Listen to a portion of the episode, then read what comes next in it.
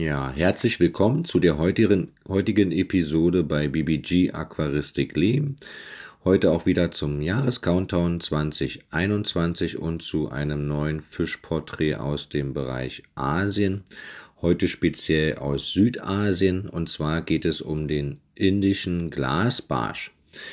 Ja, der lateinische Name des indischen Glasbarsches äh, ist Parambassis äh, ranga und ähm, dieser, ja, im Prinzip wunderschöne Barsch, der so ein bisschen gläsernd halt aussieht, äh, kommt aus Südasien bis Südostasien und dort äh, ja überall aufzufinden, äh, von Pakistan über Indien, Bangladesch und Birma bis nach Thailand, also sprich bis Südostasien.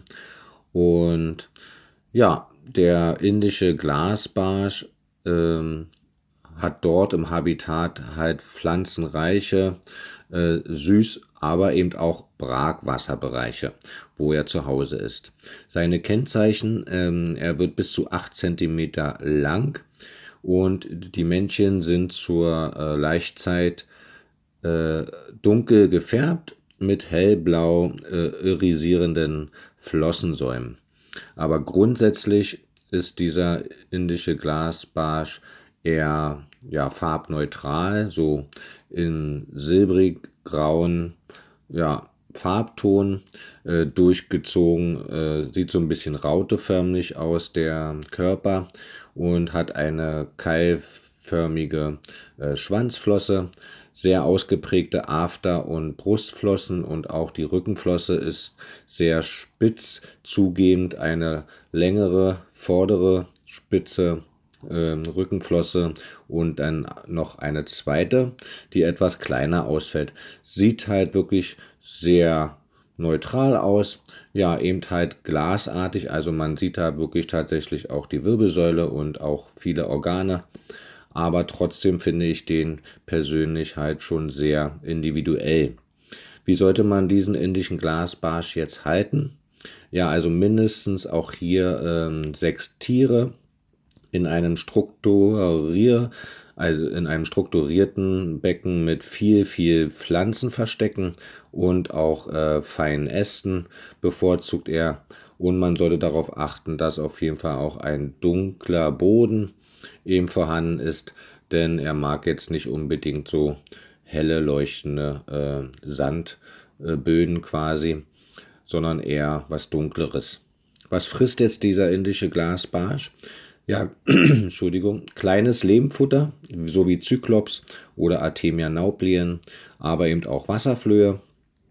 Ja, Trockenfutter eher nicht so. Ähm, doch lieber, wenn denn Lehmt- und Frostfutter. Da geht er doch sehr gerne ran und die Temperatur ist äh, bei ihm doch sehr im wärmeren Bereich, also 25 bis 29 Grad. Der pH-Wert liegt zwischen, 5, äh, zwischen 6,5 und 8,0.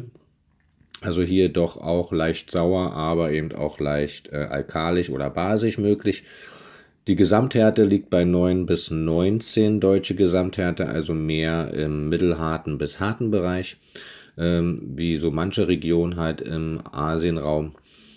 Ja, die Familie, der gehört natürlich denn zur Familie der asiatischen Glasfische.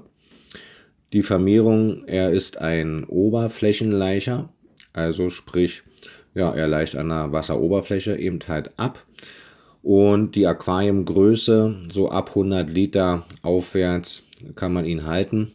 Allerdings bei sechs Tieren, so als Gruppenfisch mit 8 cm, wenn man eben halt den Bereich Asien so ein bisschen vielfältiger halten möchte, ja, empfehle ich eben halt mehr als 100 Litern, also so ab 240 bis äh, 300 Liter aufwärts. Wasserregion, ja, der indische Glasbarsch äh, schwimmt doch ziemlich in der Mitte des Aquariums. Also man sieht auch sehr viel von ihm. Es sei denn, er versteckt sich gerade im dichten Pflanzenwuchs. Und die Schwierigkeit, Schwierigkeit ist doch eher normal angesiedelt. Also auch was für Anfänger und Fortgeschrittene, denke ich, ganz gut geeignet. Ja, und ich denke, dann haben wir hier soweit auch alles im Prinzip abgeklopft für ein Kurzporträt. Bedanke ich mich, dass ihr auch heute wieder zugehört habt und freue mich, wenn ihr morgen auch noch einschaltet zur nächsten Fischvorstellung aus dem Bereich ähm, Südasien und wünsche euch heute noch einen schönen Tag. Bis morgen dann. Ciao.